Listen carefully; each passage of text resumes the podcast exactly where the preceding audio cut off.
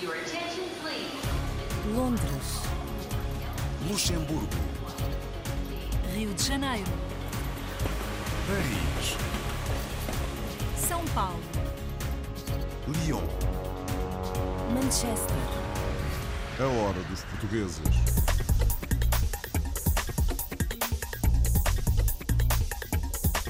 Começamos por ir ao cinema falando do filme Alma Viva, selecionado para a quinzena dos realizadores de Cannes. Eu lembro perfeitamente, no Café em Paris 17, a Cristel veio-me falar do projeto e como uma voz aqui a dizer este filme vai, vai para Cannes. Ou seja, estamos a falar que ainda não há avião, ainda não está escrito, ainda vai fazer uma curta-metragem antes.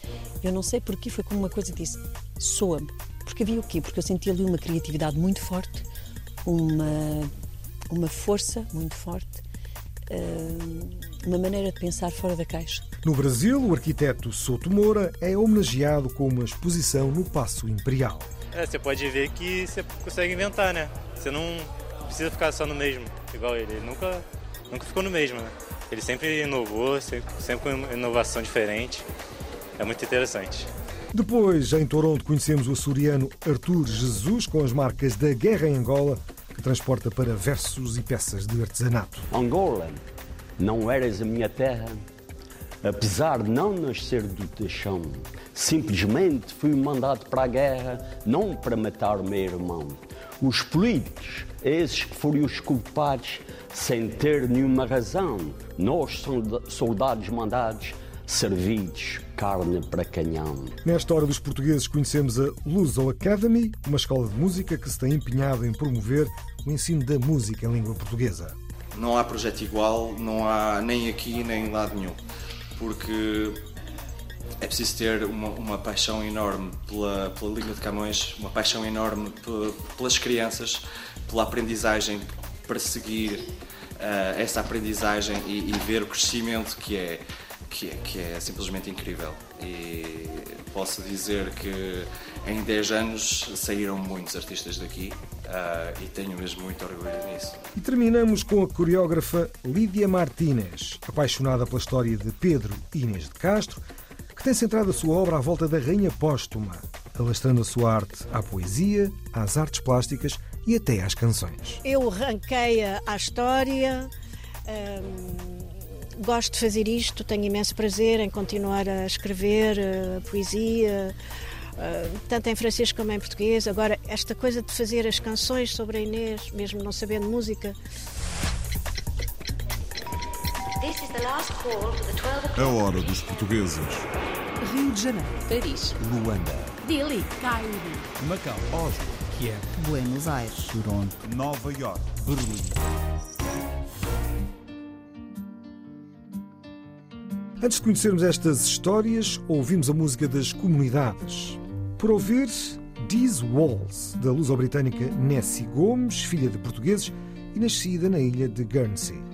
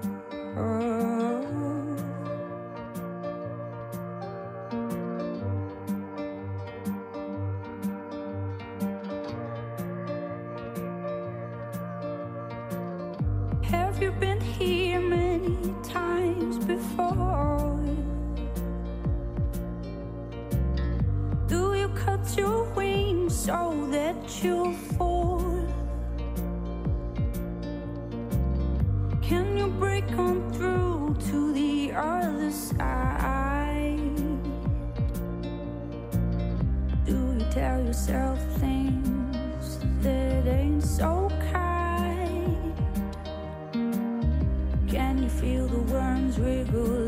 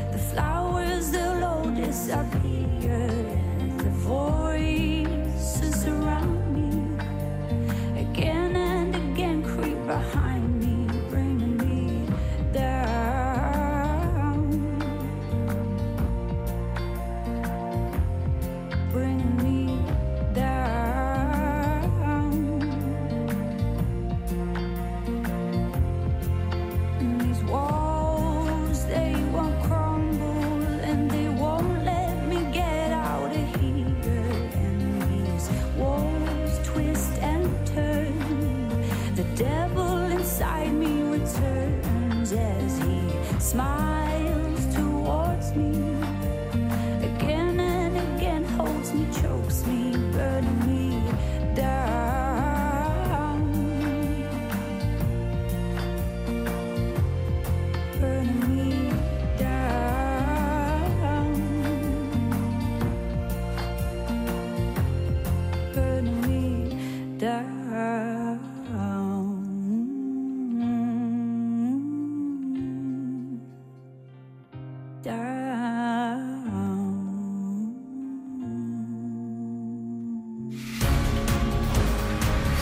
França.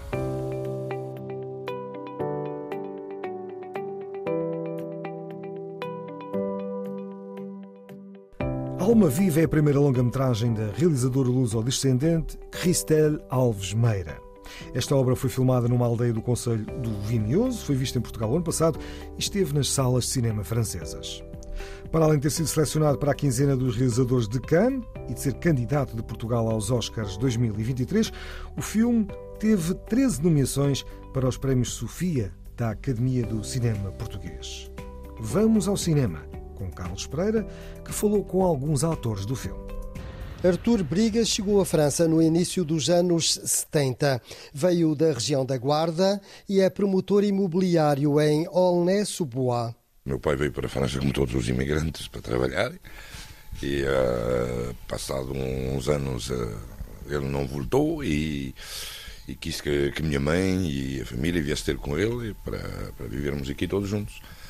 E cheguei aqui Né, devia ter 11 anos. E de 11 anos esperei um ano para ir para a escola. Para, bom, era o aluno do, de um dos mais burros da escola.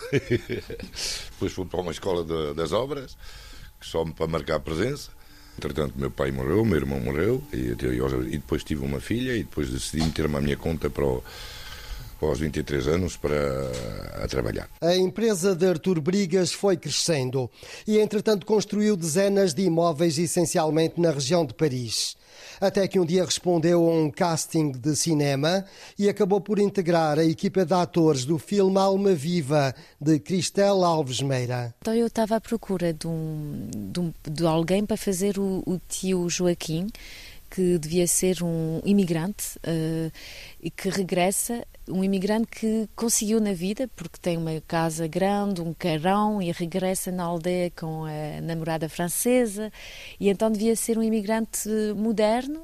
E então não foi fácil, porque pessoas, homens de 50 para cima, Uh, que nunca fizeram cinema, portugueses imigrantes, há poucos que se apresentaram no casting. E por acaso o Arthur apresentou-se e foi logo uma descoberta. Ele tem uma voz incrível, que é uma voz de ator, mesmo tipo a voz. Depois tem aquele carisma no corpo.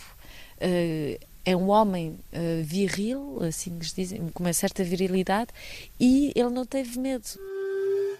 Anda, porque os espíritos podem se agarrar a ti. Ele já está aqui. Alma Viva é um filme sobre bruxarias e sobre trás-os-montes. Foi filmado na aldeia de onde é originária a mãe de Cristel Alves Meira. Não é por o facto de eu não viver lá que eu não tenho já uma relação muito familiar com essa aldeia.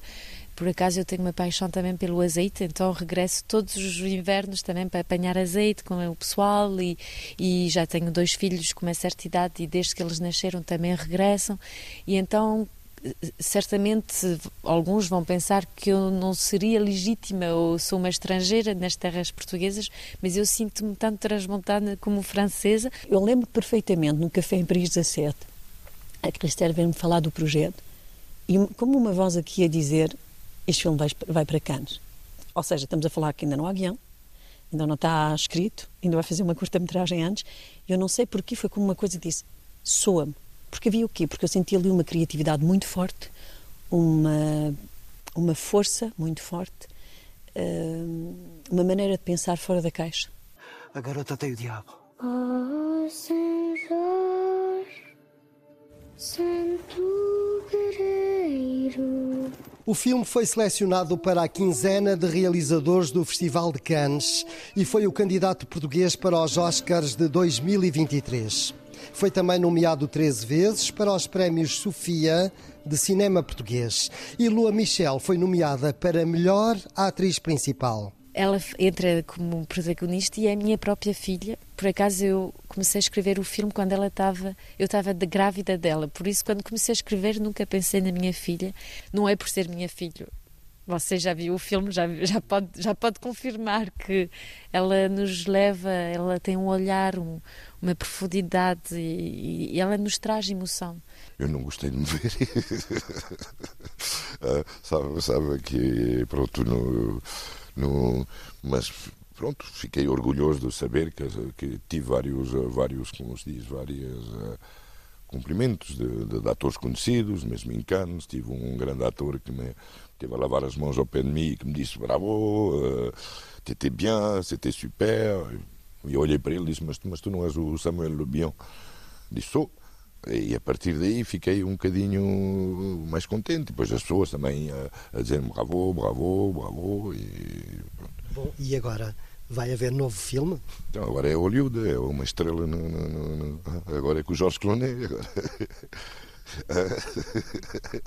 Não, agora, agora, se uma oportunidade surgir, sim, por que não? Porque a construção já, pronto, já, já dei a volta, já não, já não aprendo nada. O filme está atualmente nas salas de cinema em França e a crítica francesa tem sido bastante positiva. Canadá.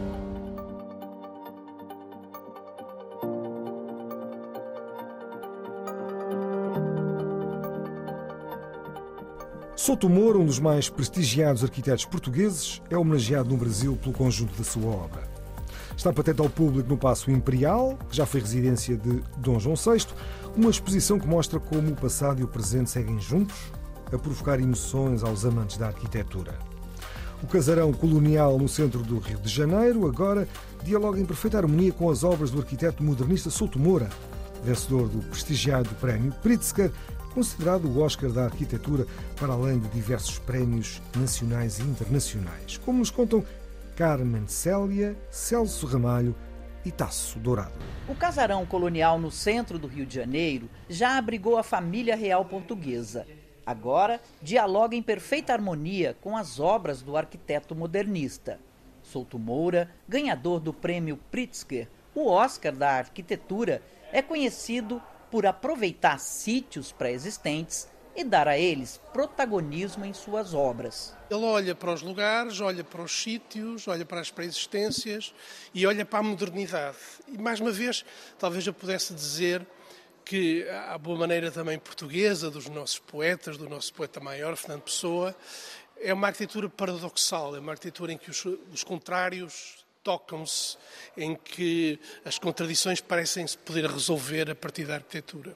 Entre maquetes, plantas, anotações pessoais e fotografias, são oito projetos, onde colunas e ruínas sustentam o vão central de um mercado. Árvores são a extensão dos muros na Casa das Artes. E a casa em Moledos parece deslizar da colina, a seguir a inclinação do terreno. Destaque para o Estádio Municipal de Braga, erguido em cima de uma pedreira. Genial o prédio do Centro Cultural Paula Rego, com suas torres em formato de chaminés. Ou seriam pirâmides, construções inovadoras como a da Capela do Vaticano, que rendeu a Souto Moura a Bienal de Veneza. É um túmulo, mas não há nada nele que lembre um funeral. Qual a explicação dela? No sentido de não ser uma coisa com, com aquelas cruzes, os, os os santos, não tem aquela simbologia toda e é uma coisa muito a representação do, de quando Jesus foi enterrado e essa parte mais religiosa. Eu acho que o diálogo do Souto Moura e dos arquitetos portugueses, sobretudo os egressos da Escola do Porto, é, perpassam as gerações. É, você pode ver que você consegue inventar, né? Você não precisa ficar só no mesmo, igual ele. Ele nunca, nunca ficou no mesmo, né? Ele sempre inovou, sempre com inovação diferente. É muito interessante. A arquitetura é o feliz encontro da cultura de um povo com seu território. E cabe aos mestres arquitetos trazer para a realidade esse sentimento. O espaço da arquitetura não é só pedra e cal, são as pessoas e suas relações. E, portanto, sua emoção. Esse espaço histórico abrigar uma exposição do Soto Moura que é de uma simplicidade, que é o acolhimento e a inserção da arquitetura na natureza. Então, tudo isso emociona, porque a natureza e as pessoas que são consideradas nessa arquitetura portuguesa, mas que a gente vê aqui no Brasil também. A exposição tem patrocínio de uma companhia de petróleo e apoio do Instituto Camões e Embaixada de Portugal. Dessa união pode sair um movimento para a construção no Brasil de uma obra de Souto Moura. É uma questão de, de acertar agendas, de acertar oportunidades, disponibilidades. Álvaro Cisa tem uma obra aqui no Brasil, o Centro Ibéria Camargo, em Porto Alegre, de Álvaro Cisa. Enquanto o Eduardo Souto Moura, pois eu penso que é uma questão de... Ele certamente tem um olhar interessado sobre o Brasil. E quem sabe a cidade possa ter um dia uma obra dele. Quem sabe, não sei, não, não, não posso responder essa questão, mas eh, sabe que nestas coisas eh, vai muito da vontade dos próprios, do interesse que têm e também daquilo que é o estímulo que recebem do exterior. Portanto, neste caso, com este intercâmbio todo entre Portugal e o Brasil, por que não? Canadá.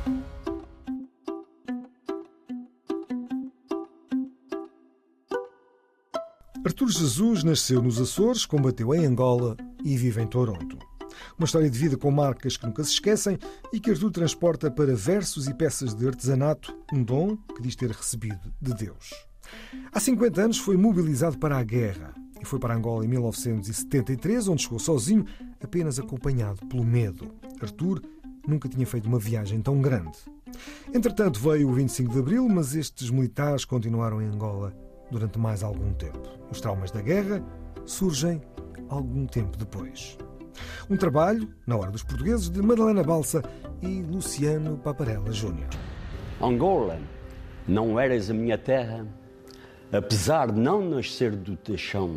Simplesmente fui mandado para a guerra, não para matar o meu irmão. Os políticos, esses que foram os culpados, sem ter nenhuma razão, nós, soldados mandados, servidos, carne para canhão.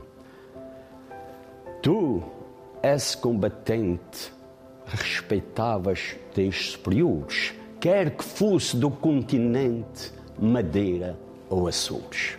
Há 50 anos, o açoriano Artur Jesus foi mobilizado para a guerra.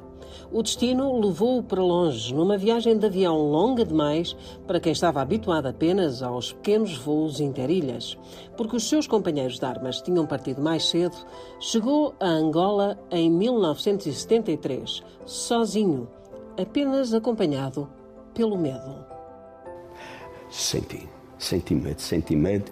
Parti, quando parti de lá de, dos Açores, lágrimas, levei dor no coração. Quando cheguei a Angola foi um bocadinho diferente. Já nunca tinha viajado quase 10 horas de voo de Lisboa para Luanda. Aquilo já para mim já foi um bocado. Estava acostumado a viajar em trilha, meia hora, 20 minutos. E aquilo que... Mas depois cheguei lá, senti um bocadinho de medo e quando ia nas picadas, já tinha visto falar sobre as picadas de, de norte de Angola, eram perigosas, aquilo era viagens muito não era compridas, era 600 km, mas era muito, muitas horas porque parava, havia uma avaria. Mas sentia de vez em quando aquele medo, aquelas picadas cobertas de, de capim, árvores de um lado, e eu não levava arma nem nada. Eu só recebi a minha arma foi quando cheguei a, a Madimba. A Madimba era o destacamento onde estive. O 25 de abril chegou a 26, com as companhias formadas na parada e o capitão a gritar: Tenho uma grande novidade para vos dar. Depois da festa de quem pensou que tudo tinha terminado e que o regresso a casa estava próximo, veio a certeza de que havia ainda mais para viver em Angola e ainda e sempre com o medo como companhia. Artur Jesus chegou aos Açores mais de um ano depois e viveu a pior parte da guerra nessa fase do serviço militar. Os traumas, esses ficaram para sempre. A parte psicológica durante o tempo de conflito, graças a Deus que eu dei, eu queimei nome dos colegas, que além de ter um primo meu faleceu no ultramar, foi este foi morto. Tive quatro colegas de escola, saímos de banco da escola para ir para o ultramar. Eu fui para Angola, o meu primo foi para Angola, para outra companhia. E os outros meus uh, quatro colegas foram Guiné e Moçambique. Destes quatro, saímos de bancos de escola não regressarem. Mas o traumatismo da guerra só aparece depois. Acredito.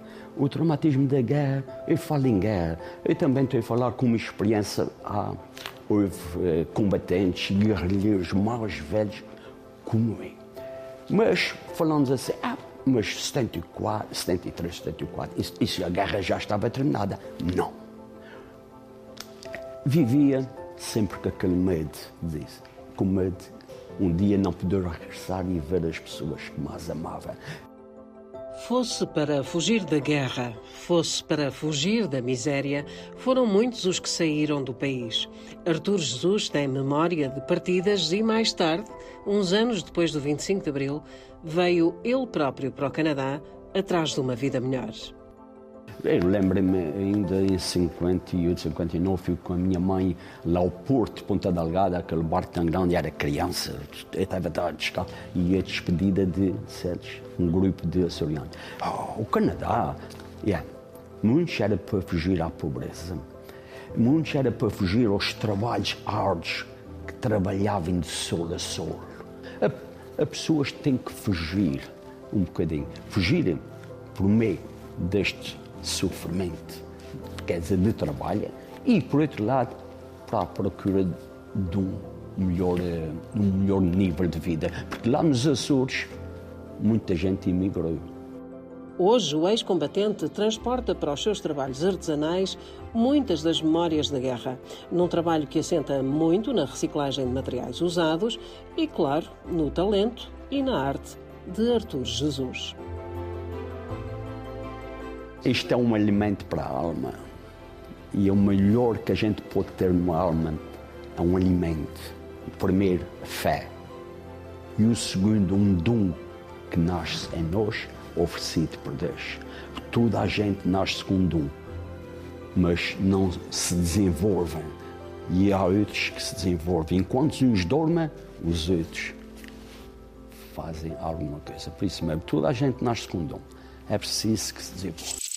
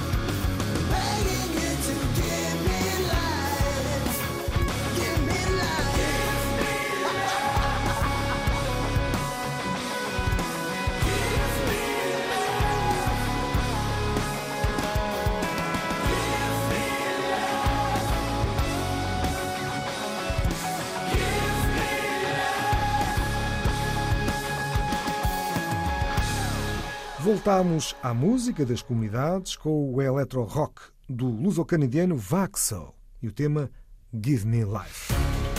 Luxemburgo.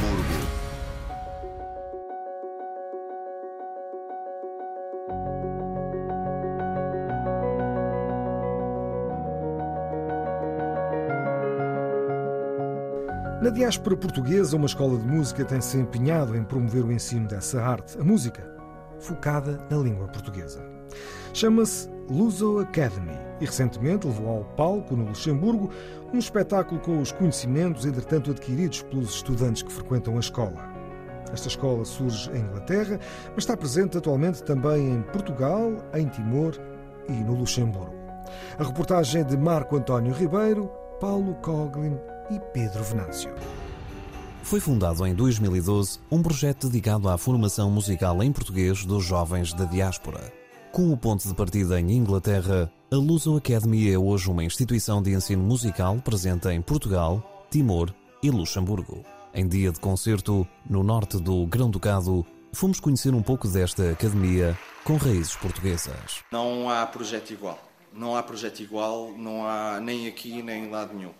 Porque é preciso ter uma, uma paixão enorme pela, pela língua de Camões, uma paixão enorme pelas crianças, pela aprendizagem, para seguir uh, essa aprendizagem e, e, ver o crescimento que é, que é, que é simplesmente incrível. E posso dizer que em 10 anos saíram muitos artistas daqui uh, e tenho mesmo muito orgulho nisso. Sensível à falta de implementação da música em língua portuguesa além fronteiras, o papel do corpo docente da Academia de Música passa por estimular o conhecimento das músicas feitas por portugueses e lusófonos na língua de Camões. Hoje em dia, e, e, é, com muita, e é com muita pena, a música portuguesa no estrangeiro não sai tanto.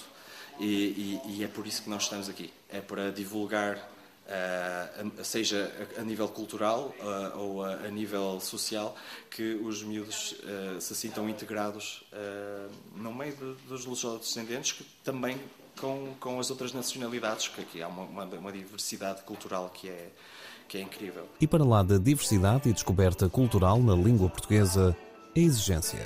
Formar um músico não é tarefa fácil. Fiquei logo apaixonado pelo projeto, que, que era excelente.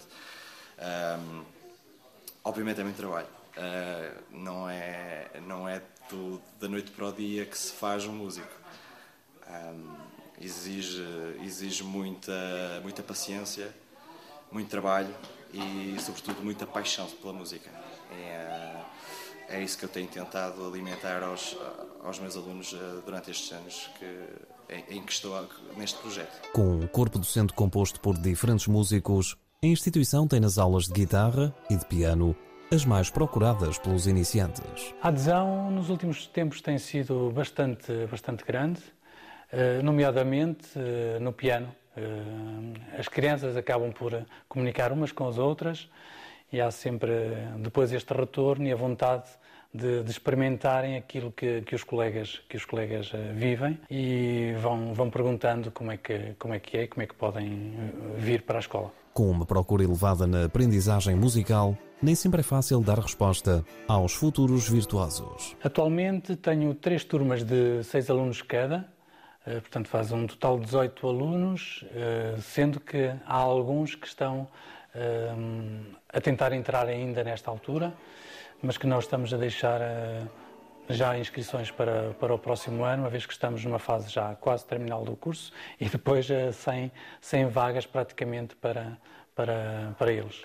E porque o palco será o destino de muitos, concertos como o recentemente realizado funcionam como um tubo de ensaio. Familiares e amigos são o público de eleição, recebidos em salas como a Musicarte, apostada em apoiar a formação de jovens músicos. Sim, eu penso que, que por causa desta academia que, que nós apoiamos muito, que faz parte de, do nosso futuro, faz parte da nossa cultura. É um, uma amostra da nossa cultura e não deixar que as crianças deixem morrer o nosso passado e nosso, pronto, preparar o nosso futuro. Um exemplo de projeto mobilizador, não só dos mais jovens e familiares, mas também do tecido empresarial da diáspora. França.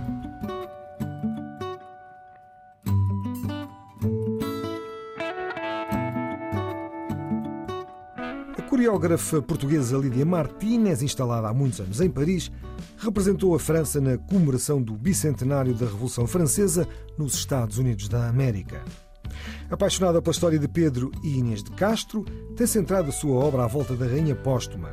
E foi desta forma que a sua arte foi alastrando da dança à poesia e às artes plásticas. A coreógrafa chegou a Paris com 20 anos e cresceu na Cidade de Luz. Carlos Pereira abriu e fecha Lídia o programa de Martínez hoje. é coreógrafa, mas também é artista plástica. Chegou a Paris em 1972, quando tinha apenas 20 anos.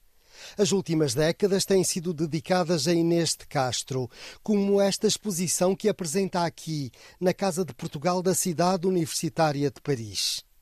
A ligação com Inês de Castro surge por acaso em 1984. Na altura foi convidada para um evento da Fundação Latina em Paris. Escolheram uma artista portuguesa para, para representar a cultura portuguesa naquele evento em 84. E acontece que acharam que o nome Martínez não fazia português. E então pediram para eu me chamar Martins durante um mês. Quer dizer, pelo amor de Deus, a este ponto, mesmo em 84, parece uma paródia, mas acreditem em mim, foi verdade. E então andaram-me, como se diz em bom português, a chatear-me a cabeça para que eu num mês me chamasse Martins. E eu recusei. E então acabei por me chamar Martínez, como, como eu me chamo, mas fiz esta performance que era Inês, com Z, rima com Martinez, porque éramos as bastardas.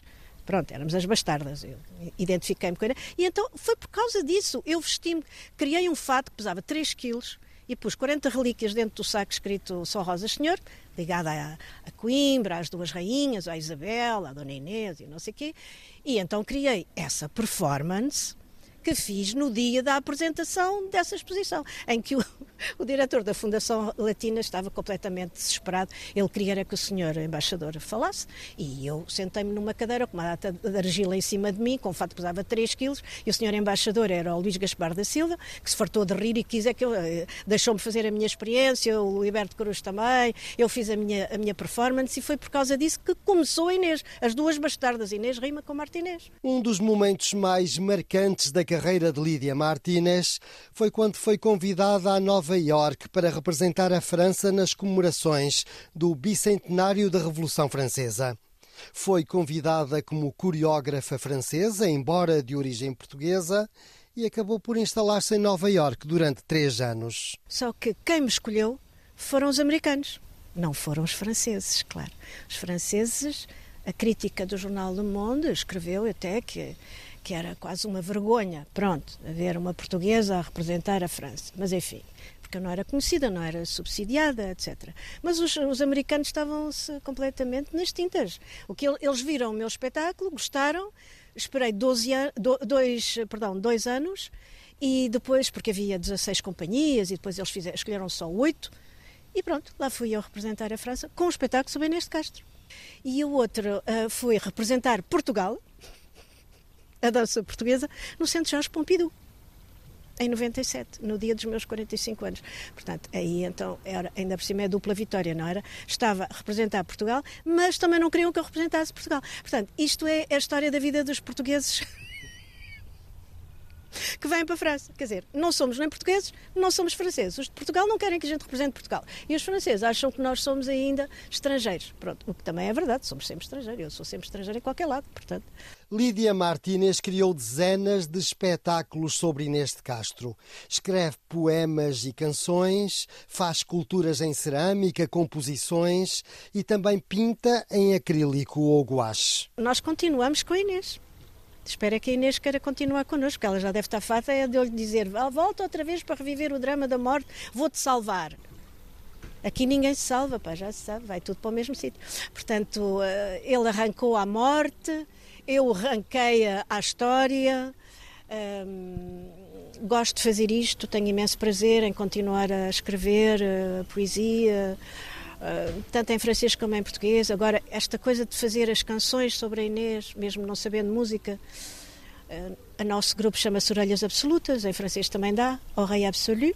Com 71 anos de idade, Lídia Martinez sonha ainda voltar a levar um espetáculo e esta exposição ao Mosteiro de Alcobaça, onde aliás também já dançou. This is the last call for the 12 o'clock. A hora dos portugueses.